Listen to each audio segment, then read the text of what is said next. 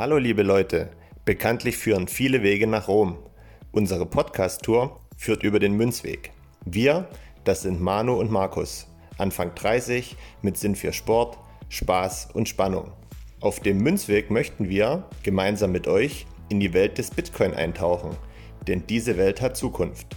Einer kennt sich aus, einer nicht. Viel Spaß beim Podcast von Dummies für Dummies.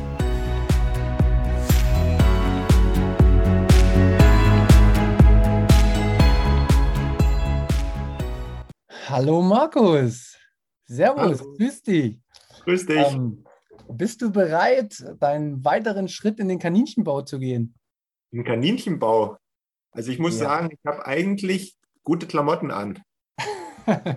ja, nee, Kaninchenbau. Das ist in Bitcoin-Insiderkreisen, ähm, nennt man den Kaninchenbau den Moment, wo man sich irgendwie Wissen aneignet und auf einmal merkt, dass man immer und immer mehr lernen muss, um das Thema zu verstehen.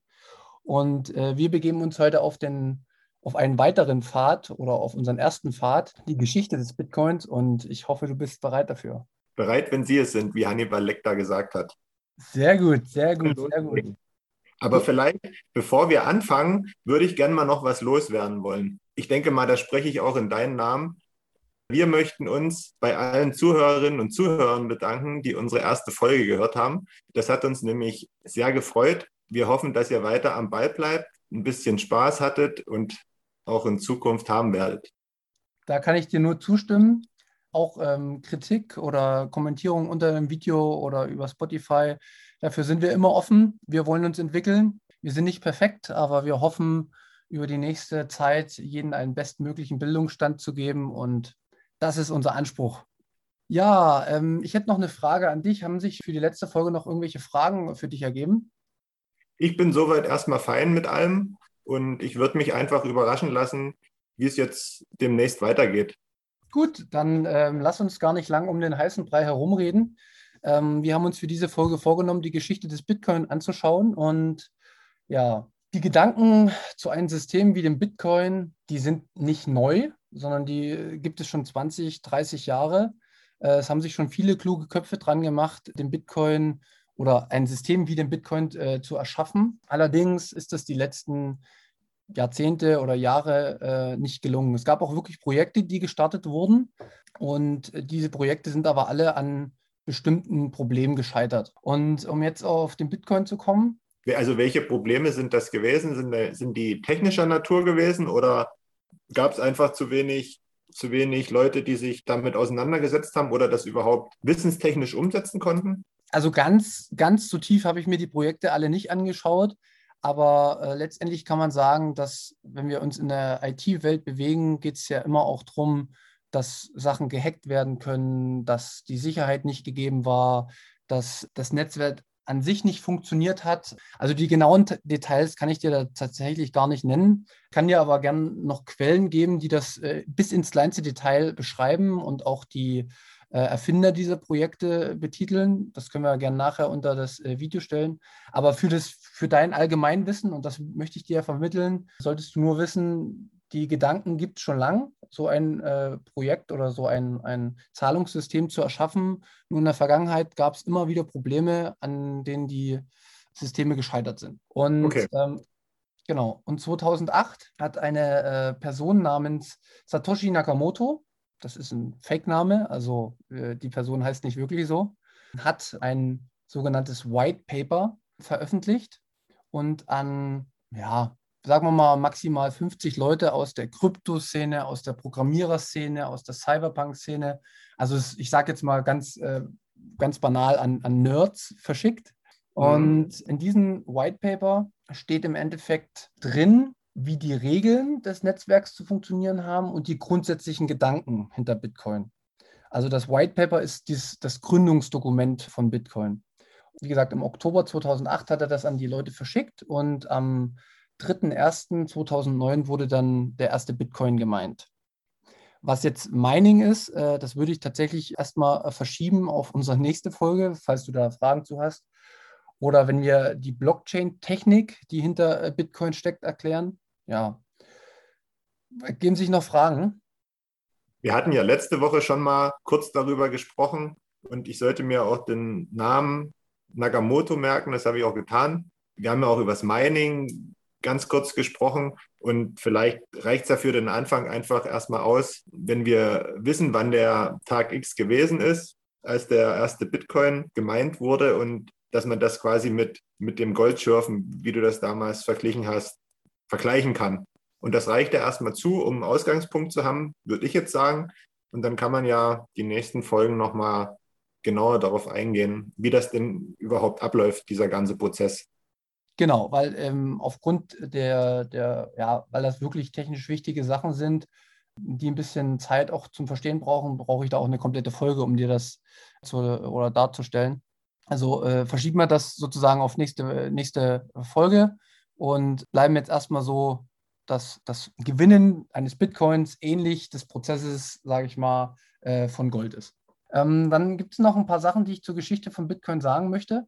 Und zwar seit 2009 läuft sozusagen äh, das Bitcoin-Netzwerk, was letztlich, letztendlich ja auch aus vielen äh, Nodes besteht. Ja, jetzt kommt die Frage, was sind Nodes? Nodes sind im Endeffekt nichts anderes als Computer, die äh, weltweit miteinander verknüpft sind, ähnlich wie beim Internet. Und dieses System läuft tatsächlich seit 2009 jeden Tag perfekt, ohne dass es einen einzigen Tag gab, an dem das System nicht funktioniert hätte es hat bisher jeden Angriff, den irgendjemand versucht hat, abgewehrt. Also kein Hacker, keine sonstigen Instanzen konnten das System bisher ins Wanken bringen und äh, schaffen es auch jetzt nicht mehr.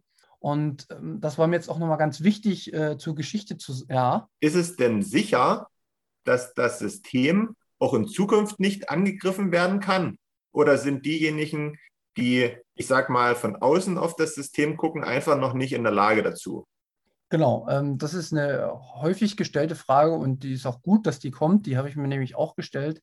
Es ist aus meiner Sicht so, wo ich jetzt alle Themengebiete für mich abgearbeitet habe, dass das System sehr wohl angreifbar gewesen ist im, im, im Anfangsstadium. Also ich sage mal vielleicht bis 2013, 2014, weil da war es relativ klein, da war das Netzwerk noch nicht allzu groß verteilt. Da hat die, die Rechenpower, die ähm, für das Mining und äh, für die weiteren Prozesse zuständig ist und wichtig ist, die war noch nicht so hoch. Da hätte das noch funktioniert, aber heutzutage kann man eigentlich sagen, dass so ziemlich jeder Angriff, also es gibt eigentlich nur einen großen Angriffsvektor beim, beim Bitcoin und das ist eine sogenannte äh, 51%-Attacke. Das, da müssen wir auch wirklich nochmal eine Folge äh, in der Zukunft komplett nehmen, damit ich dir das erkläre. Aber grundsätzlich geht es darum, dass eine einzelne Identität weltweit so viel Rechenleistung bündeln müsste, um 51 Prozent des Netzwerks abzubilden. Das klingt jetzt alles ein bisschen komisch, aber es ist aufgrund der Zahlen und der Energie und der, äh, der Rechenoperationen, die mittlerweile gebraucht werden, um Bitcoin zu meinen, schier unmöglich, diese äh, Rechenleistung hinzubekommen. Und somit ergibt sich heute ein Zustand, der so sicher ist, dass es fast nicht, also es gibt nichts sicheres äh, in der Kryptoszene und es gibt auch sonst auf der Welt wahrscheinlich ähnliche Sachen, die, weil nichts ist sicher. Also, weißt du, man kann jetzt natürlich darüber sprechen, dass es von heute auf morgen einen kompletten Stromausfall aus, auf der Welt bekommen, äh, gibt und dann auch niemand mehr Internet hat und dann trotzdem eine Instanz irgendwo Internet hat. Aber das sind alles so abstrakte Vorstellungen, dass man schon sagen kann, dass das System bombensicher ist, wirklich. Also da sind sich auch alle Experten einig und ähm, da kann ich auch gern ganz, ganz viel Literatur noch preisgeben, wo man sich da tiefer in, äh, mit beschäftigen kann. Aber das System ist wirklich sicher. Wenn es 51 Prozent benötigt, also an Rechenleistung, denke ich mal, kann man sich das ja ganz gut vorstellen, wenn man von 100 Prozent ausgeht und dann mal kurz überlegt, was weltweit so alles zur Verfügung steht, beziehungsweise wo alles Internet oder sage ich mal Netzabdeckung herrscht, dann kann man sich das ja, denke ich, gut, gut vorstellen, dass es da schon vielleicht auch eine Menge an Zufall bedarf, um das überhaupt zu erreichen, so viel. Ne? Du, du machst jetzt einen kleinen Gedankenfehler. Es geht dabei nicht um die, um die Rechenleistung von allen PCs und allen äh, äh, Servern weltweit, sondern es geht tatsächlich um Rechenkapazität der sogenannten Mining-Hardware. Und äh, das sind speziell konzipierte Computer, die durch Firmen mittlerweile betrieben werden, die Lagerhallen groß sind und die aber weltweit verteilt sind. Und man muss dazu wissen, dass diese ganze Mining-Hardware und diese ganzen Computer, die sind ausverkauft. Also du kommst da aktuell gar nicht ran. Geht es nur um die, um die Technik, die einzig und allein dafür zuständig ist, Bitcoins in Anführungszeichen zu schürfen. Davon hm. müsste 51 Prozent genutzt werden, um das System für bestimmte ähm, genau. Zwecke, die eigentlich nicht dafür gedacht sind, zu benutzen. Ja, stimmt. Da gebe ich dir recht. Du hast es, äh, gut, dann hast du es richtig verstanden, dann hast du es richtig runtergebrochen. Genau, so kann man das sagen. Ja, wir waren jetzt noch, äh, wie gesagt, das Thema wird uns nochmal beschäftigen mit, mit den Angriffsvektoren, wenn ich die Blockchain und sowas erkläre. Wir waren jetzt nochmal kurz bei der Geschichte äh, von Bitcoin. Hast du da grundsätzlich nochmal Fragen? Mich würde noch interessieren, wenn wir jetzt mal von 2009 ausgehen, als der erste Bitcoin gemeint wurde, da hat ja bis zum, bis zum heutigen Tage sind ja, sagen wir mal, aufgerundet oder rund zwölf Jahre vergangen. Es gehört ja zur Geschichte des Bitcoin. Und in der Zeit sind ja immer mehr, immer mehr, immer mehr dazugekommen. Es muss ja ein bestimmter Prozess ins Laufen gekommen sein, wo dann erkannt wurde, aha, hier steckt Potenzial dahinter, das müssen wir nutzen. Am Anfang war es, wie gesagt, waren es nur äh, wenige Leute, die das äh, miteinander geteilt haben und die dann, da hat ein Computer gereicht, Bitcoins zu meinen und herzustellen. Und das hat sich dann äh, Stück für Stück haben halt, ich sag, ich sag mal, diese schlauen Köpfe das einfach getestet. Ja? Die haben äh, Bitcoins gemeint, die hatten noch keinen Wert, die haben die dann äh, versendet von A nach B, haben so, so mal geguckt, ob das Senden funktioniert. So, und irgendwann haben sie gesehen, okay, das funktioniert so, das Mining funktioniert, die Regeln funktionieren. Und irgendwann, ich glaube, das war 2011 oder 2000, nee, 2010 oder 2011, muss ich nochmal genau nachgucken, ähm, gab es halt einen, der hat eine Pizza bestellt von den Leuten und ja. der hat den Pizzamann gefragt, ob er äh, die zwei Pizzen nicht mit Bitcoin bezahlen könnte. Okay. Und der Pizzamann hat ja gesagt. Und der Pizzamann kannte Bitcoin oder der hat. Der kannte Bitcoin nicht, aber der hat einfach gesagt: Ja, klar, komm, gib mir. Eine oder es waren zwei Pizzen, haben, haben die Leute dann mit 10.000 Bitcoin bezahlt. So, das ist so der erste, der erste Weg von, von dem Bitcoin, dass es auch wirklich ein Zahlungsmittel sozusagen war. Und derjenige hatte dann 10.000 Bitcoin. Also das wäre heute, wenn man das mal ausrechnet. 12.000, 13.000 Euro? 10 Bitcoin? Äh, 10.000 Bitcoin? Ja, ich bin doof. Letzte Woche waren wir ja bei einem Bitcoin so 27.000 Euro. Genau, heute ist er 33.000 Euro. Okay. Und das mal 10.000. Braucht der Pizzamann keine Pizza mehr ausliefern? Genau, das, das, war, der, das war der eigentliche Beginn äh, von, von Bitcoin, dass es auch als Zahlungsmittel äh, wirklich mal fungiert hat. Und dann ist es 2011 über das Darknet. Das ist, wie gesagt, für alle, die es nicht wissen, das ist, sage ich mal, ein, wie das Internet, nur unter verschlüsselter Kryptotechnik, dass man da halt nicht rausfindet, wer da handelt. Und äh, da werden halt Drogen gekauft und verkauft. Und da wurde dann halt Bitcoin benutzt, um Drogen zu kaufen und zu verkaufen auf der sogenannten Silk Road. Und so hat es immer mehr Methoden gegeben, als Zahlungsmittel zu fungieren. Über diese Schritte ist es dann halt Stück für Stück, dann konnte man handeln Bitcoin und dann ist es halt jetzt zu dem, Ur zu dem Zustand gekommen, wie wir es halt jetzt haben. Es hat sich quasi immer weiter gesteigert. Genau. Es Auch war weil, hoch. sich es rumgesprochen hat, sage ich jetzt mal ganz, genau. ganz einfach es haben, es haben Leute dann Nutzen dran äh, äh, gefunden, immer mehr, wie gesagt, zuerst mit der Pizza als Spaß sozusagen, dann war es im illegalen Bereich, äh, jetzt ist es eigentlich aus dem illegalen Bereich raus und wir haben jetzt ja schon, sag ich mal, Börsen, man kann jetzt offiziell überall Bitcoin kaufen, selbst Staaten kaufen schon Bitcoin. Wenn es vor, vor 10, 11 Jahren jemand, ohne zu wissen, was daraus werden konnte, zwei Pizzen mit Bitcoin bezahlt hat, gibt es denn heute schon Beispiele, wo man, wo man bestimmte Sachen schon mit Bitcoin bezahlen kann? Oder? Ja, klar. Also ich habe schon gespendet mit Bitcoin, zum Beispiel an äh, so eine, so eine ähm, NGO, die sich um, um, um, Gewässer weltweit kümmert, um da den Müll äh, aufzusammeln. Also es gibt wirklich schon äh, einige Bereiche, wo du mit Bitcoin bezahlen kannst. Jetzt gerade im Gespräch ist es bei Amazon, ob das da eingeführt wird Tesla hat es schon erlaubt, also das ist, das kommt und kommt und nur wir hier in Europa haben es halt noch nicht so krass. In Nigeria zum Beispiel wird es auch sehr viel genutzt. Die technischen Voraussetzungen sind schon da, dauert halt jetzt noch ein bisschen, um das weltweit wirklich zu installieren. Also ein großer Vorteil, weil du jetzt gerade gesagt hast, kann man damit bezahlen. Und warum habe ich damit gespendet? Es ist kein Zwischenmann mehr dazwischen. Also ich habe keine Bank mehr oder nichts irgendwie, was zwischen mir und denjenigen, denen ich das Geld überweise, die zwischen uns stehen und die irgendwelche Gebühren verlangen. Bedeutet, wenn ich jetzt von hier nach Südafrika Geld äh, überweisen möchte und ich mache das mittels Bitcoin, dann weiß ich, dass minus einer gewissen Überweisungsgebühr, die man für das Netzwerk braucht, kommt eins zu eins das an, was ich möchte. Da habe ich momentan viel größeres Vertrauen, als wenn ich äh, irgendwelchen anderen Institutionen hier irgendwo auf der Straße was äh, spende. Und da weiß ich nicht, wie viele Mittelsmänner sind dann auch dazwischen. Das ist auch noch so ein, ein, ein super, super Fakt von äh, Bitcoin. Gibt es denn, sage ich mal, noch so ein paar bestimmte Meilensteine, die der Bitcoin oder die Technik dahinter von damals bis heute zurückgelegt hat? Ja, also einen wichtigen Meilenstein möchte ich noch ansprechen. Bitcoin hat natürlich auch ein paar technische Probleme, wobei es keine Probleme sind, sondern das sind einfach Voraussetzungen, die so sein müssen. Und deswegen gab es 2017 auch so einen, so einen krassen Abfall. Und zwar ist das Bitcoin-Netzwerk an sich eigentlich nicht perfekt geeignet, dass wirklich jeder kleine Mann auf der Welt oder Frau miteinander handeln, weil die Gebühren, wenn das wirklich die gesamte Welt nutzen würde, zu groß sind. Der wichtigste oder einer der wichtigsten Meilensteine ist dann äh, 2016, 17 gelegt worden. Und zwar wurde das Lightning-Netzwerk erfunden.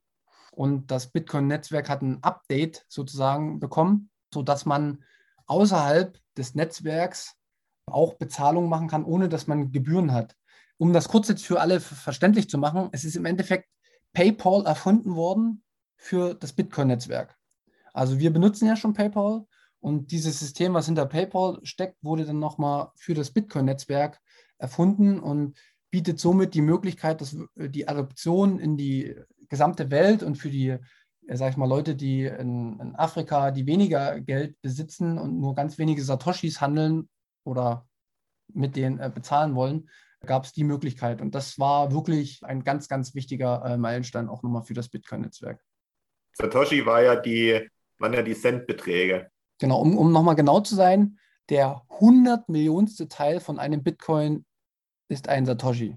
Also du brauchst 100 Millionen Satoshi, um einen Bitcoin zu haben. Und deswegen ist auch die Möglichkeit, dass man mit 10 Euro Bitcoin kauft oder mit 25 Euro. Die Möglichkeit besteht und das wissen halt viele auch nicht.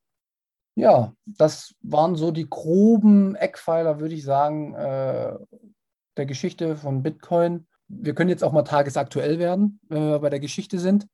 Tagesaktuell sind wir halt bei der Entwicklung dahingehend äh, so weit angekommen, dass äh, El Salvador in 30 Tagen oder so ähm, Bitcoin als offizielles Zahlungsmittel akzeptiert hat und dort auch jeder in dem Land mit Bitcoin bezahlen kann und derjenige, der irgendwas verkauft, muss Bitcoin annehmen.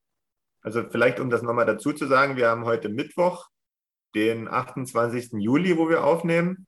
Genau. Und in quasi einem Monat ist das in El Salvador möglich oder ist schon seit einem Monat möglich? Also das Gesetz wurde schon, schon äh, verabschiedet und äh, es gibt eine 90 Tage ähm, Übergangsfrist, bis es wirklich ja, in Kraft tritt. Wir befinden uns jetzt, sage ich mal, plus minus ja, 30, 40 Tage, irgendwie so, dann wird es wirklich zum offiziellen Zahlungsmittel. Kann man aber im Internet auch ganz leicht äh, nachlesen. Gibt man einfach El Salvador ein, Bitcoin, wann ist der Start oder wann ist wirklich der Beginn. Aber das Gesetz ist verabschiedet. Der Kongress hat das dort mit einer, ach, ich glaube, über zwei Drittel äh, Mehrheit beschlossen. Und das Land meint jetzt auch selbst Bitcoin und möchte somit halt ein bisschen aus der ja, Umklammerung des Dollars herauskommen, sage ich mal die Bitcoin-Community, die insgesamt hinter dem Bitcoin steht, die haben auch explizit gesagt, dass sie sich erstmal um die ärmeren Länder kümmern wollen, weil es gibt ein Ungleichgewicht auf der Welt. Viele Länder leiden, äh, leiden halt darunter und äh, die Chef, es gibt keine Chefentwickler, aber große, äh, schlaue Leute kümmern sich aktuell erstmal um solche Länder wie El Salvador. Es gibt auch andere südamerikanische Länder oder afrikanische Länder, die jetzt angefragt haben, das ähnlich zu machen. Und da bewegt sich einiges gerade. Und da es noch nicht so viele Leute gibt, die sich wirklich gut in dem Thema auskennen, ist es auch aktuell schwierig für Apple oder Amazon wirklich gutes Personal äh, zu bekommen. Und die nächsten Jahre, ich sage ja, wenn man sich mit dem Thema beschäftigt und sich nur halbwegs gut auskennt, hat man auch eine beruflich gute Zukunft, sage ich mal, weil aus meiner Sicht ist das Bitcoin-Netzwerk und der Bitcoin an sich ähnlich zu sehen wie das Internet 1997. Und in dem Stand, also an dem Standpunkt befinden wir uns aus meiner Sicht aktuell. Ja, wahrscheinlich, wenn damals mehr Leute, als es tatsächlich gewesen sind, geahnt hätten, wie sich das ganze Thema mal entwickelt, da hätten es wahrscheinlich noch viel mehr äh, oder hätten sich wahrscheinlich viel mehr dahinter geklemmt und sich für, für das Thema Internet interessiert. Ne? Genau, das ist, das ist wirklich auch ein Hauptgrund, warum ich mit dir diesen Podcast machen will, weil es mir eigentlich auch äh, egal, ob jetzt hier 100 Leute oder 1000 Leute zuhören. Ich weiß, du hörst mir zu davon wirst du auf jeden Fall profitieren, weil die Technologie wird nicht mehr weggehen und du beschäftigst dich jetzt mit einem Thema, was die nächsten fünf bis zehn Jahre auf jeden Fall noch groß wird, e-, egal in welcher Art und Weise, aber du hast auf jeden Fall schon mal eine, äh, eine Ahnung, was da kommt. Und ich habe mir mal ein Video angeguckt bei YouTube, wie 1996 oder 97 eine E-Mail verschickt wurde. Und das zeigt mir, das ist ähnlich mit dem Prozess, wie ich aktuell halt mit Bitcoin bezahlen muss. Früher hätte sich das niemand zugetraut und heutzutage gehört es für jeden Beruf dazu, dass man eine E-Mail schreiben können muss. Die Technik wird halt immer einfacher, äh, umso mehr sich damit beschäftigen, umso mehr wird es in unseren Alltag einfließen und ja, umso eher man sich damit beschäftigt, umso mehr Wissensvorsprung hat man für die Zukunft. Naja, da sind wir ja auf dem richtigen Weg, würde ich mal sagen. Ich denke auch. Ich hoffe, du wirst auch noch ein bisschen mehr angefixt, weil ja, es gibt, wie gesagt, jeder hat einen Abholpunkt. Beschäftigt euch damit. Es ist wichtig. Aufruf an alle. Ja, genau. So, äh, Markus, wie lange haben wir denn jetzt schon? Wir haben jetzt so knapp 25 Minuten, glaube ich, geredet. Ich würde fast sagen, dass das vielleicht auch ausreicht jetzt. Ansonsten schläft vielleicht noch jemand ein. Gut, lass uns noch mal kurz für unsere Zuhörer den nächsten äh, Folgen oder das nächste Thema für die nächste Folge bestimmen. Ich habe ja schon mal vorgeschlagen, entweder, dass wir das Mining nochmal im Detail erklären oder äh, ob wir uns an das große Thema der Technologie, die hinter dem Bitcoin steht, der Blockchain-Technologie äh, machen. Oder hast du ganz andere Fragen? Wie gesagt, das wäre mein Vorschlag, aber ich möchte mich ja immer nach dir richten. Die, die Worte, die in Folge 1 und jetzt in Folge 2 am meisten gefallen sind, sind, glaube ich, Mining und Blockchain. Okay. Du musst entscheiden, was zuerst da war ich vermute ja die Blockchain, dann würde ich sagen, gehen wir, gehen wir daran und gucken mal, was dahinter steckt. Und vielleicht kann man ja dann das Mining so ein Stück weit auch schon mit einbeziehen. Genau, also das wäre jetzt auch mein Vorschlag gewesen. Wir versuchen mal, Blockchain auf eine einfache Art und Weise zu erklären, plus das Mining, weil das gehört ja letztendlich auch zusammen. Und vielleicht komme ich, mache nochmal das nächste Buzzword, vielleicht kann ich auch noch den Proof of Work in dem, in dem Zuge erklären, aber das werden wir sehen, ob es soweit kommt. Aber dann haben die Leute schon mal gehört, Proof of Work, ganz, ganz wichtig. Nächste Woche Blockchain und äh, Mining. Es wird ein hartes Brett für mich, kann ich jetzt schon sagen, weil dafür habe ich äh, sehr, sehr lange gebraucht, um das zu verstehen. Aber wir werden, ich werde mein Bestes geben und du bist ja, wie wir schon festgestellt haben, ein bisschen intelligenter als ich. Von daher klappt das bestimmt. Und ich wollte jetzt gerade sagen, wenn ich das verstehe, versteht es der Rest auch, aber okay. Gut, dann würde ich sagen, machen wir jetzt Schluss und kommen nochmal äh, zu einem anderen wichtigen Fakt für unsere Zuhörer. Ich möchte nochmal darauf hinweisen. Wir haben uns ja jetzt hier bei YouTube und Spotify angemeldet und haben unseren Kanal. Für uns ist es wichtig, wenn euch dieser Podcast gefällt, gebt uns unbedingt ein Like bei YouTube, abonniert unseren Kanal und falls ihr wirklich Fragen habt oder Kritik, Anmerkungen, was ich oder Markus falsch sagen oder wie wir uns verbessern können. Schreibt uns das gerne unter das Video und so werden wir uns Stück für Stück verbessern und ihr werdet auch Stück für Stück mehr Wissen vermittelt bekommen. Münzweg groß machen ist das Motto. Und wer noch äh, ein bisschen Zeit hat, der kann gerne noch mal bei Instagram vorbeischauen und zwar unter Münzweg mit UE unterstrich Podcast. Dort findet ihr unsere Seite und da freuen wir uns natürlich genauso über viele Likes, Kommentare und Anregungen, was wir möglicherweise besser machen können und hoffentlich auch schon gut gemacht haben. Super. In diesem Sinne sage ich jetzt mal als erstes Tschüss. Ich freue mich auf nächste Woche. Habt eine gute Woche und das letzte Wort geht an Markus. Ich habe nichts mehr zu sagen. Schöne Woche euch allen. Schöne Woche dir. Bis zum Tschüss. nächsten Mal. Ciao.